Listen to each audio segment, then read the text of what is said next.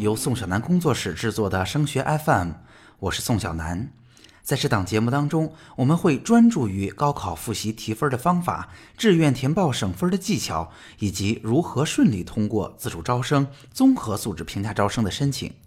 如果您也关注这部分内容，或者想要提出自己的疑问，欢迎你找到我。我个人的电话和微信都是幺八五五三幺三五零四五。今天的节目呀，我们要为大家分享的是如何引导自制力不太强的孩子在高三主动的去学习。那我得承认哈，今天的节目其实我们是有点标题党的。虽然啊，这个题目是大家在群里边真实提出的问题的问法，但是相信很多听我节目的孩子们看到标题就已经非常非常反感了。那请这些已经打开节目的同学们放心哈，我不会去指责你们的。今天的节目呀，我们主要来为大家解释一下，哎，看起来自制力不强的症结所在，以及我们究竟应该如何去应对。我在节目当中会为大家分享一下，呃，这么多咨询的案例总结出的经验。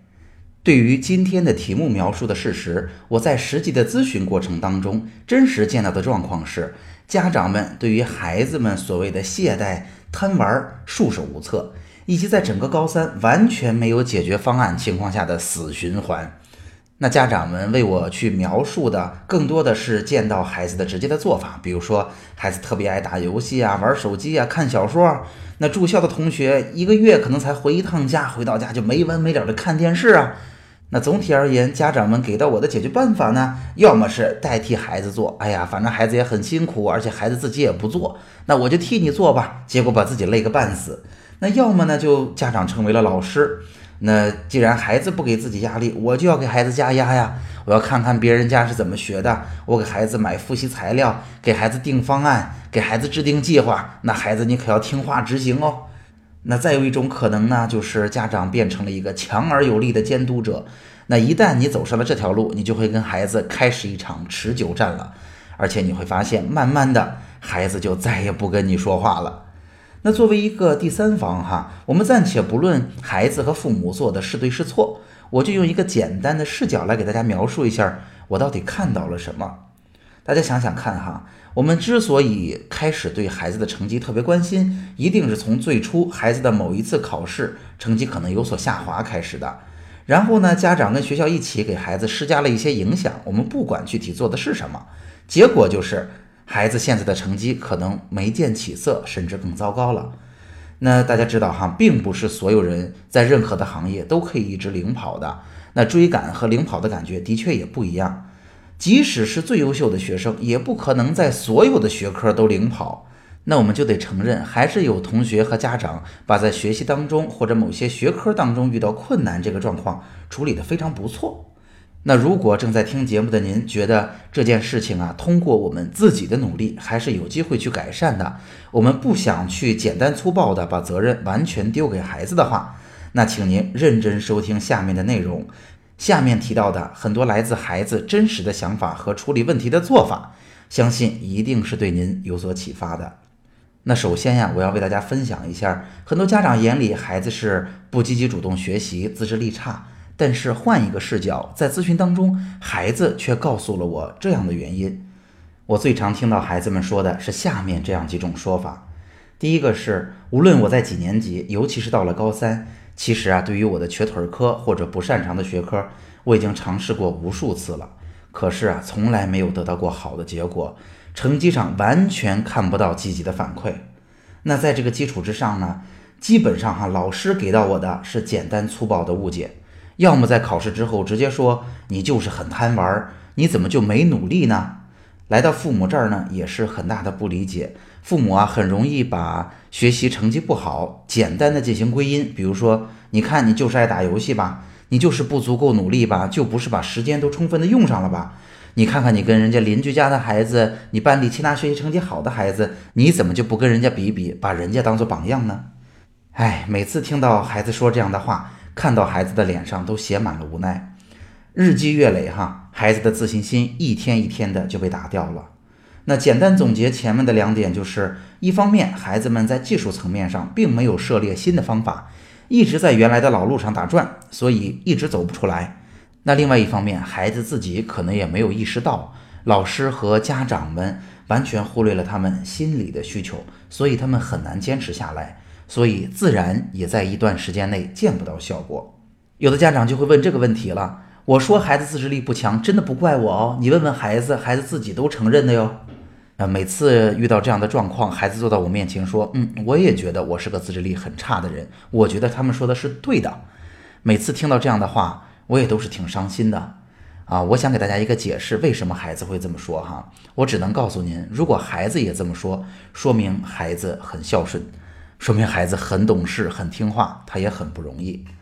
可以这么说哈，不管孩子是不是从十五六岁开始就跟我们的关系变得稍微有点疏远，或者大家觉得哦不像原来那么好带了，不像原来那么听话了，但是啊，呃，我们得务实的说，孩子在十八岁之前，他建立的所有观念、所有重要的价值观，都是父母和老师这样他啊生命当中的权威给到他们的。说实话呢，在很多情况下。如果孩子一时成绩不好，或者在一段时间里边并没有找到好的解决方法，如果我们去简单的给孩子贴上个标签儿，你就是因为不努力啊，你是这个能力不够强。说实话，这在我的眼里是一个非常非常不负责任的做法。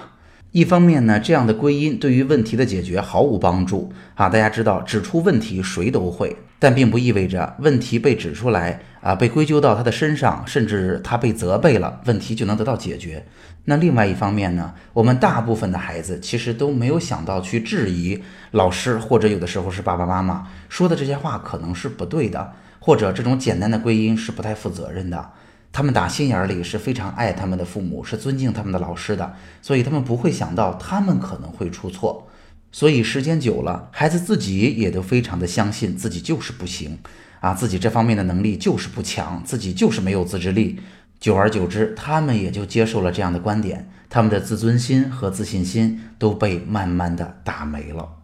那么说到这儿，问题已经分析的很清楚了。那么解决问题的关键在哪儿呢？表面上看起来的自控力不够强，学习不够积极主动，核心的点在于成就感不足。所以，我们解决的方法也很简单，一定是要想方设法给孩子成就感，这是最适合父母做的，也是第一步。可能啊，我们在学习当中还有机会接触到更适合孩子的、更好的学习方法。但是孩子如果没有成就感和信心，再好的方法也绝没有动力去实现。那这说起来呀，听着稍微有点空洞。我们如何才能给到孩子成就感呢？我给大家举个例子哈，比如说很多家庭里边孩子喜欢打游戏，大家知道孩子为什么喜欢打游戏吗？其实啊，在游戏的设计当中，我们能够学会很多吸引孩子、鼓励孩子的方式。比如说，孩子们在游戏当中会得到及时的反馈。大家想，孩子们在游戏当中打怪的时候，你一定会直接听到打到他的声音，以及你的分数会直接增长。比如说，在游戏当中，我们要完成的一个个目标，一定是难度可控的，孩子们能够完成的。他每一次打怪，如果都完成不了，很快孩子就失去兴趣了。孩子们在游戏的较量当中遇到对手的时候，就知道我一定是能打赢的。再比如，在游戏当中，一定会有各种各样的积分的奖励，各种各样等级的奖励，在长时间里边吸引着孩子们能够继续的做得更好。所以这些东西都应该是我们认真研究研究，在游戏当中学会的招式。例如及时的反馈，我给大家拿记单词做个比方哈，很多家长也会知道，记单词啊，并没有说太多的技巧可言，更多的就是重复。那重复呢，又相对而言是一个比较枯燥的过程，所以有很多同学就坚持不下来。那在咨询当中呢，我曾经告诉家长说，我们的方法可以每天给他默写。哎，家长也说，我也给孩子默写呀。但是我想告诉您的是，默写的目的不是说我要检查孩子啊复习的怎么样，我要对他的结果做一个落实，这不是我的事情，这是应该孩子为自己负责的。我们如果帮助孩子去默写，唯一的目的就是告诉他，你看孩子，今天你背了，结果就是你可能对了百分之五十，这百分之五十就是你今天付出的努力，扎扎实实的进步。如果今天还觉得不够好，我们明天还默写这些内容，再复习一遍，说不定我们就能到了百分之六十，那就是扎扎实实的进步。我们每天努力的把这些进步及时的给孩子一个反馈和肯定。那次咨询呢，坐在我面前的妈妈说：“哦，那我就明白了，怪不得孩子不愿意理我，是因为我每次默写完告诉孩子的都是你还有多少没做好。同样是背过了百分之五十，我会告诉他：你看你竟然有百分之五十还没背过，你以后可得努力。”那如果这么做，默写就完全失去了意义。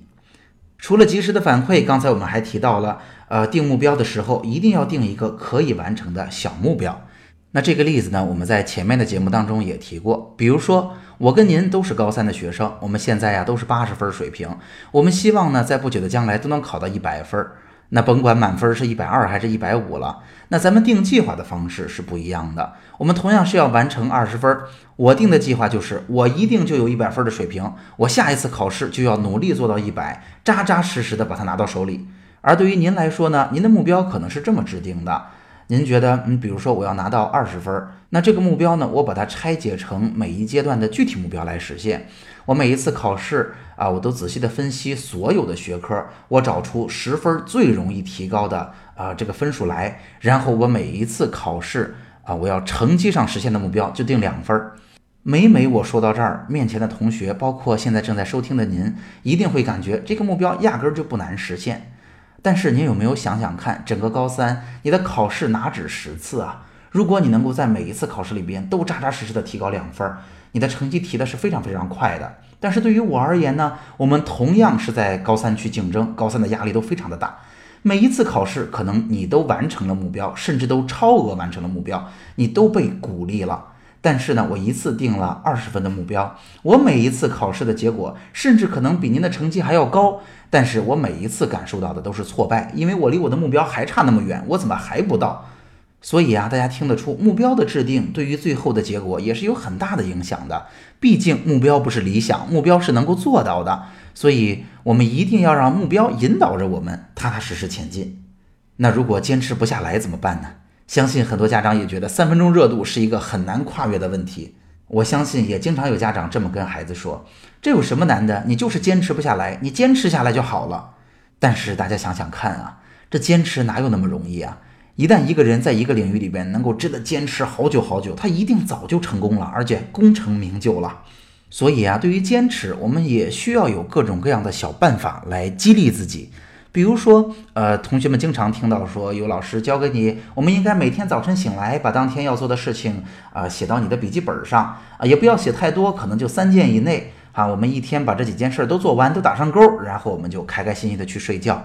那这样的做法呢，其实就是给了我们一个心理暗示，每天给我们自己一个奖励。当每天我们把自己的目标都打上勾的时候，哎，你看我们在形式上就完成了当天的任务，而且呢，我们完成的非常不错，我们又坚持下来了。通过这样的方式，给了自己一个不小的奖励。而且大家如果有人用过这种代办事项的这种啊手机应用的话，您也会发现，每次您划掉一个已经完成的任务，哎，一般这样的软件还会给你一个非常愉悦的提示音。其实目的就是为了给你一个小小的鼓励，让你更容易坚持下去。所以啊，听到这儿，前面的几条其实都很值得您借鉴。而且呀我建议您尽快的去撕掉孩子身上不负责任的标签，不要再提孩子是一个自控力不强的孩子了。在这儿也可以透露给大家哈，为什么这些孩子见到我的时候愿意把他们的心里话说给我听呢？原因是我见过这么多的同学，真的不希望把自己学习做好的同学几乎是没有的。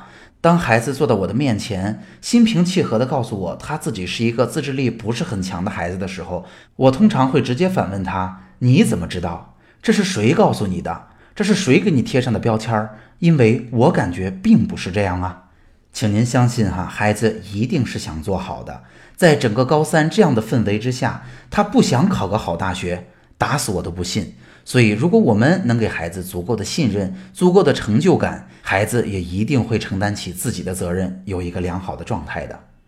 总结一下哈，我们今天的内容呢，换了一个方式来表达今天的话题。我们不是在谈自控力不强的孩子不能够主动学习，而是跟您一起分享了孩子在遇到困难挫折的时候，我们没有找到一个合适的方式，给孩子示范一下，带着孩子一起走出低谷。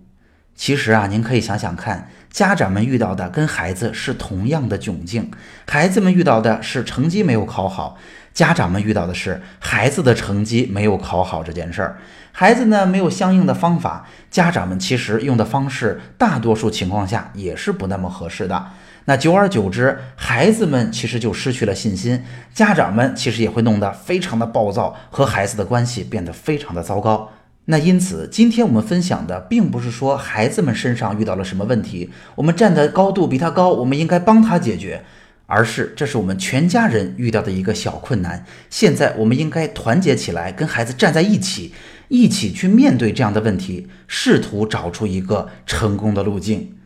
那在今天的节目当中呢，我们为大家分享了孩子们表述的真实的原因，并给了大家解决的思路，还给了大家一些解决当中可以实际应用的例子，希望对大家有所启发。好，今天的节目就到这儿。在宋小南工作室，我会把多年深入研究高考的经验化成切实有效的方法和技巧，帮助高三的考生少走弯路。我们下期见。